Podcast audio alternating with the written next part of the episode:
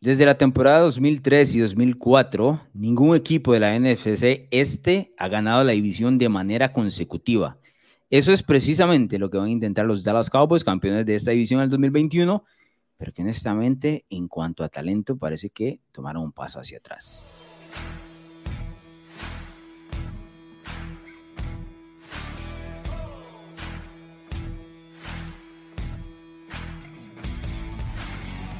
Con marca de 12 y 5 ganaron la división los Cowboys en el anterior. Recordemos eh, que perdieron en la en wildcard, en las ronda de comodín con un equipo de los Niners en aquel juego, no voy a decir polémico, pero muy comentado, ¿no? Por su final y la llamada de Mike McCarthy de poner a Dak Prescott a correr y azotar el balón y el equipo de Dallas se le acabó el tiempo.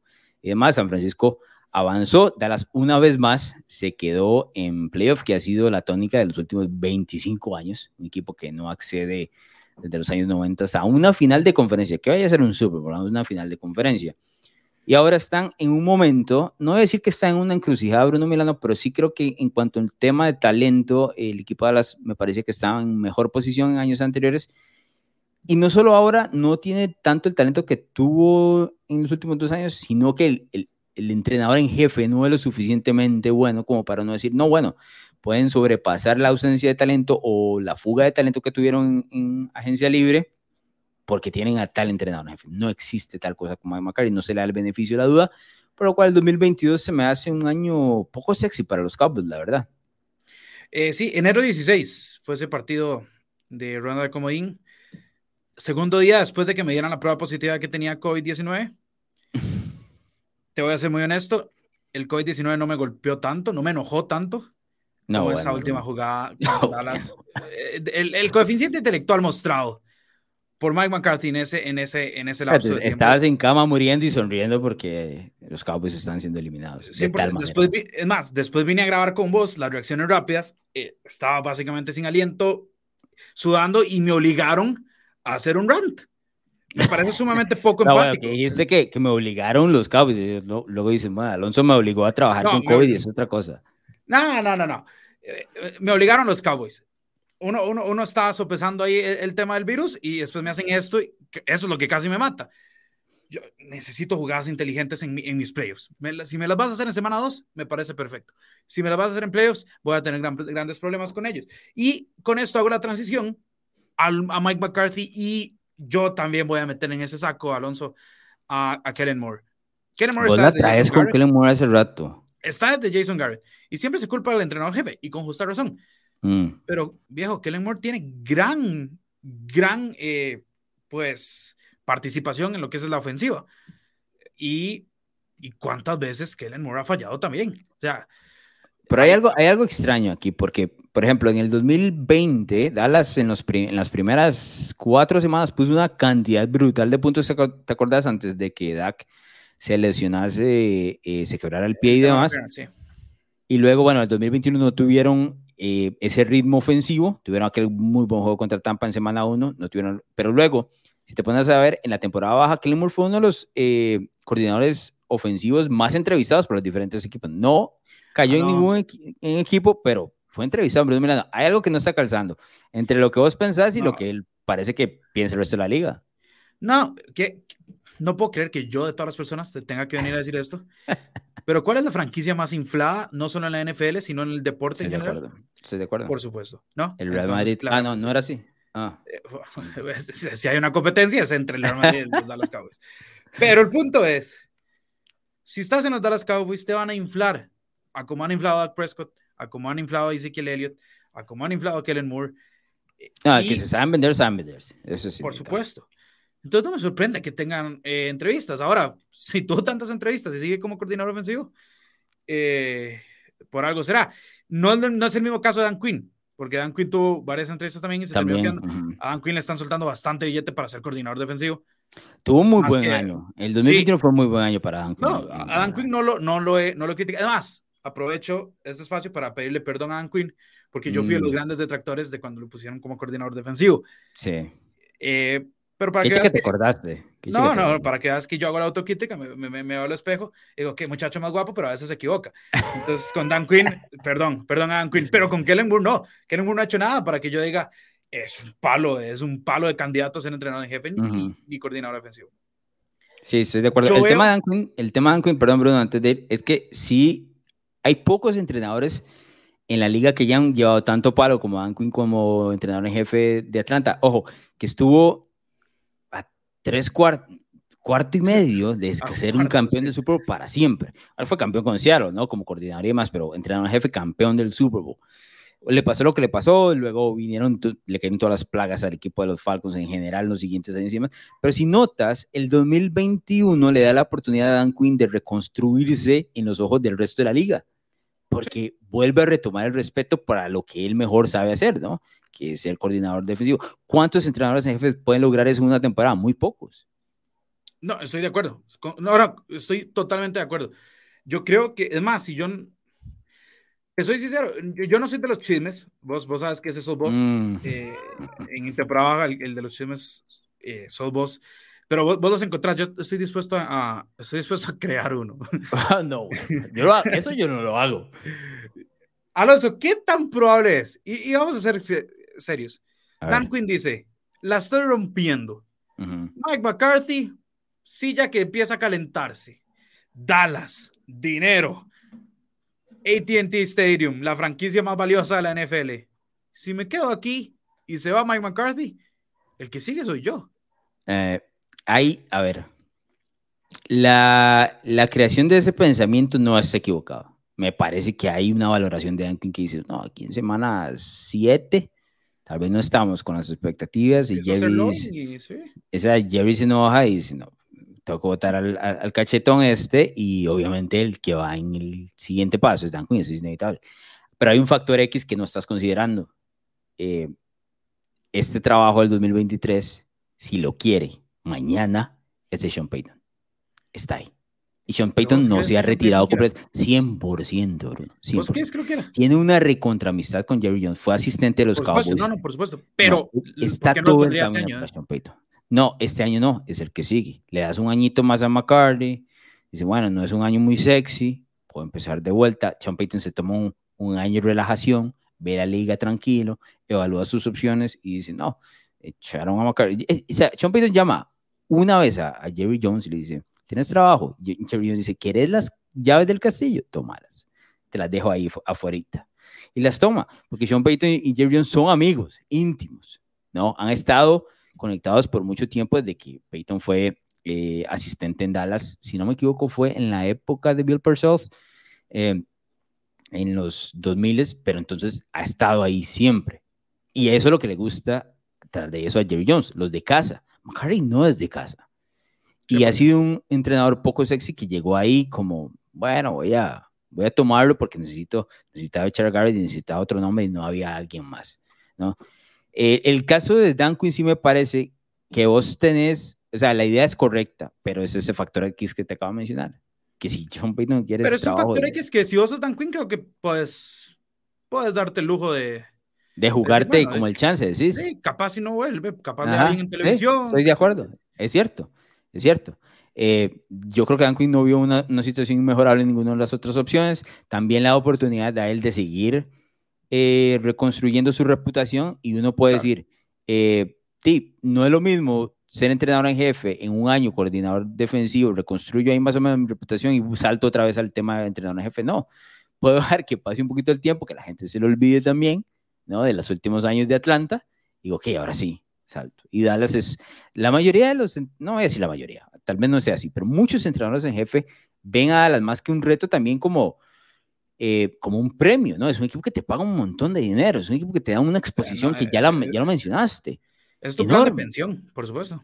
Entonces, es, es, un, más allá de que han sido un hazme reír durante los últimos 20 eh, años, es un trabajo, siempre va a ser un trabajo recontra atractivo en Dallas. porque eh, esa ciudad eh, come fútbol americano. Y, y, es eso, ¿no? Y, y, la exposición que te da es la, la, franquicia más valiosa de toda la NFL, todo lo demás. Ya, ya sabemos toda la. Entonces yo creo que sí, el tema de Queen anda por ahí. Ahora volviendo al tema de lo que es el equipo en general.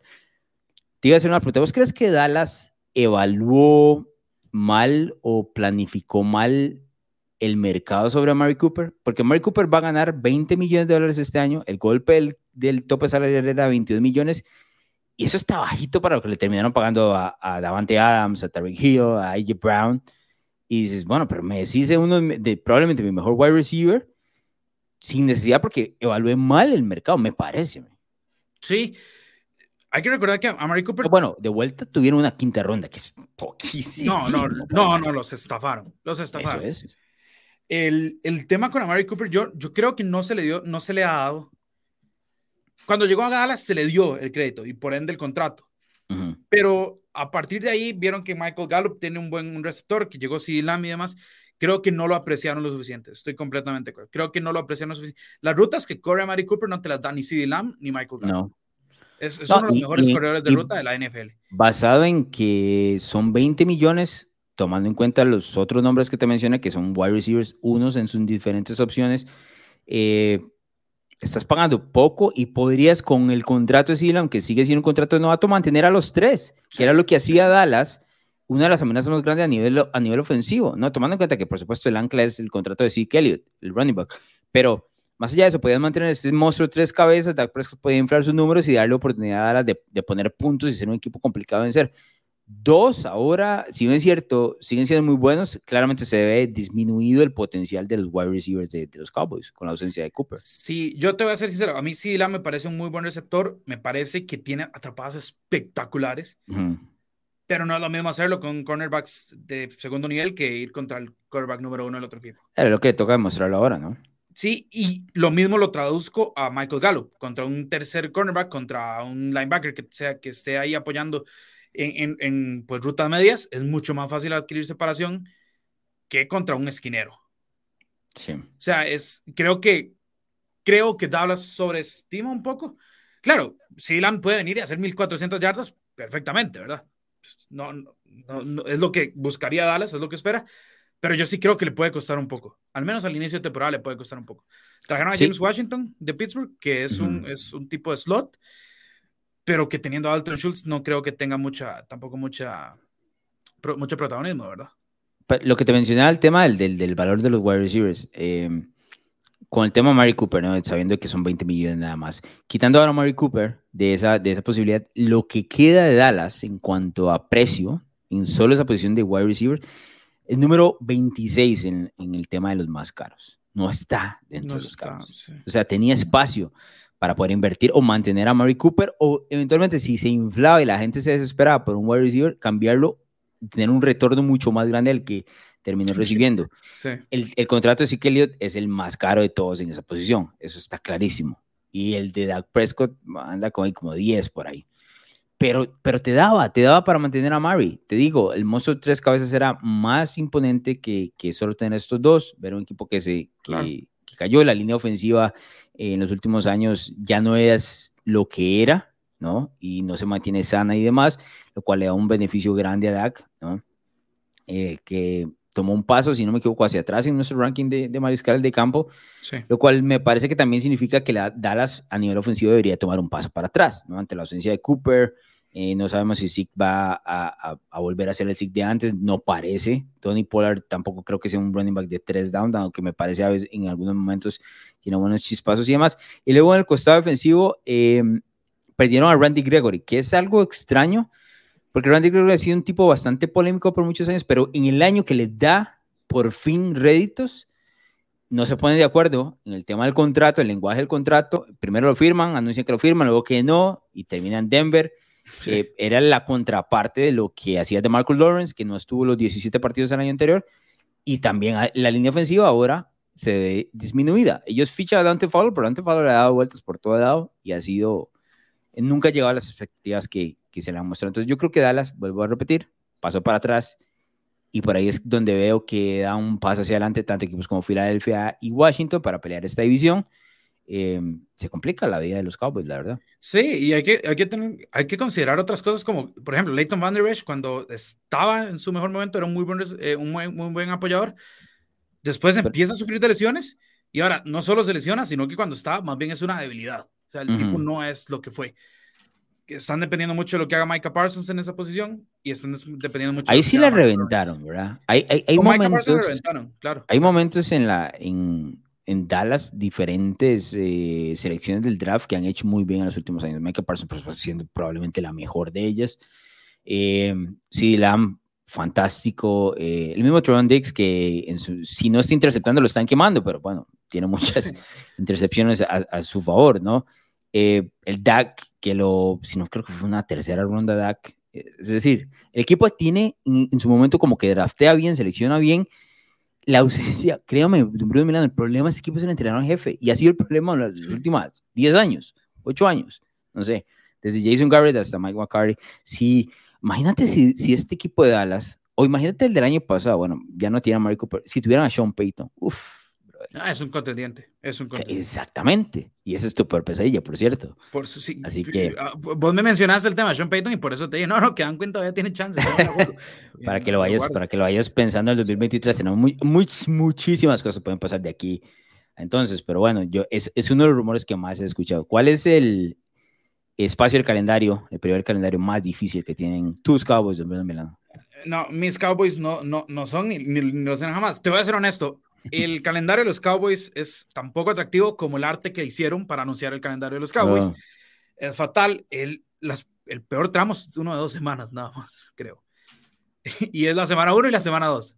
Sí. Empezás con Tampa Bay y después eh, te enfrentas a Joe Burrow. Semana uno y semana dos. Los dos en casa, además. Sí. Después, la verdad, no tenés como una seguidilla grande de partidos eh, difíciles. Hay otro que es visitar a los Rams y visitar a Filadelfia que se antoja difícil, pero también son dos partidos. Después viene Detroit. Entonces ya, ya, y Chicago. Entonces ya ahí te puedes recomponer. Por ahí el de eh, Green Bay, Minnesota, eh, que Aaron Rodgers es el papá de ellos, ¿no? Pero Aaron Rodgers es el papá de ellos. ¿De, Dallas? De Dallas, 100%. Sí, por supuesto. Ahora, si Aaron Rodgers se topa a Dallas en, en, en playoffs. Está difícil, la verdad. Sí, no, no, no, la verdad, la verdad no, no tienen, no tienen mucho. Alguno tiene que perder. no tiene muchos, muchos espacios como largos, prolongados de, difíciles en el camino. No, la verdad es que sí, sí, lo mencionas, tiene, tiene un calendario bastante accesible. Por Ahora, por eso es que tienen un récord de 12 y 15, eh, eh, de, perdón, de 12 y 5. El año pasado creo que solo enfrentaron a tres equipos que habían ido a playoffs en 2020. sí, sí, sí, sí. Es una locura. Pero estoy, estoy de acuerdo, pero sí, sí creo que eh, el, el, tema con Dallas y con todos esos equipos de de la NFC este es precisamente con ellos, es ahí donde haces o deshaces, ¿no?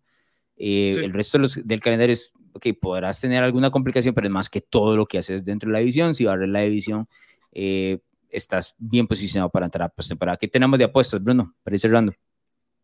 El total está en 10 juegos cerrados. Eh, los dos, tanto el over como el under, están en menos 110, precio estándar. Eh,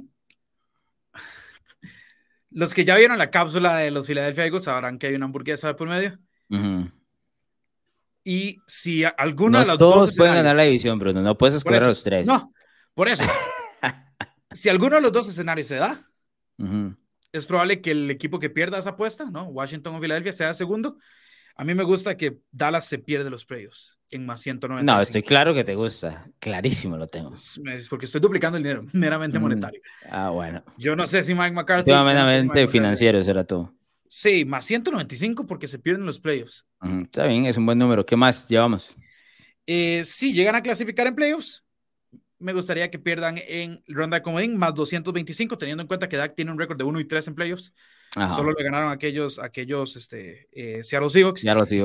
Y que tiene un rate de, de, menos de 90 en partidos de playoffs. Que se vayan en primera ronda eh, sería, sería bastante probable.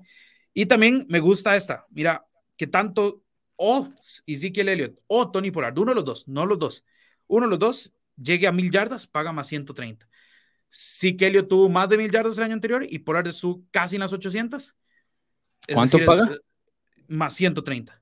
Sí, sí, lo tomo. Lo tomo. Sí. Lo tomo porque ahora llegar a mil yardas es mucho más sencillo, eh, basado en el hecho de que, bueno, tenemos un partido más, ¿no? sí. Es, como más, más fácil. Ahora, te tengo que decir algo rápidamente, 20 segundos. ¿Puedes creer que Dallas tiene un momio más bajo? Es decir, es más probable, según las casas de apuestas, de que tengan una mejor ofensiva que Cincinnati, Baltimore, San Francisco, Arizona y Las Vegas. Es por, por ese tema que te mencioné de que han inflado varios, varios números. Oh, oh, sí, y la división eh, inflan varios números. Eh, Prescott a veces se vuelve loco en ciertos periodos de la temporada. Eh, pero sí es una ofensiva mucho menos talentosa eh, basada en lo, en lo, hecho el año anterior. Además de que, por ejemplo, un equipo como Cincinnati lo que estás esperando es que lo haga otra vez. Lo hizo una vez, estás esperando que lo haga otra vez. Dallas lo ha mostrado recurrentemente entre la división, entonces que va por ahí. Pero bueno, don Bruno Milano, no tenemos más tiempo. Recordar a la gente que nos puede seguir, eh, puede seguir el podcast a través de Spotify, de Apple Podcast y YouTube. Dale ahí seguir de las cinco estrellas, dele like, coméntale a los amigos y demás. Aquí estamos analizando todo lo que es el fútbol americano en español. ¿Te gustan los deportes, la cultura pop y opiniones diferentes? Narrativa X tiene todo lo que buscas, columnas, pensamientos, estadísticas, historias y documentales de todos tus deportes favoritos y de cultura pop. Todo contado a través de la pluma de diversos autores, con puntos de vista únicos y de cualquier parte del mundo. No busques más, Narrativa X es tu casa. Síguenos en Twitter como arroba narrativa-x y visítanos en narrativax.com. Te esperamos.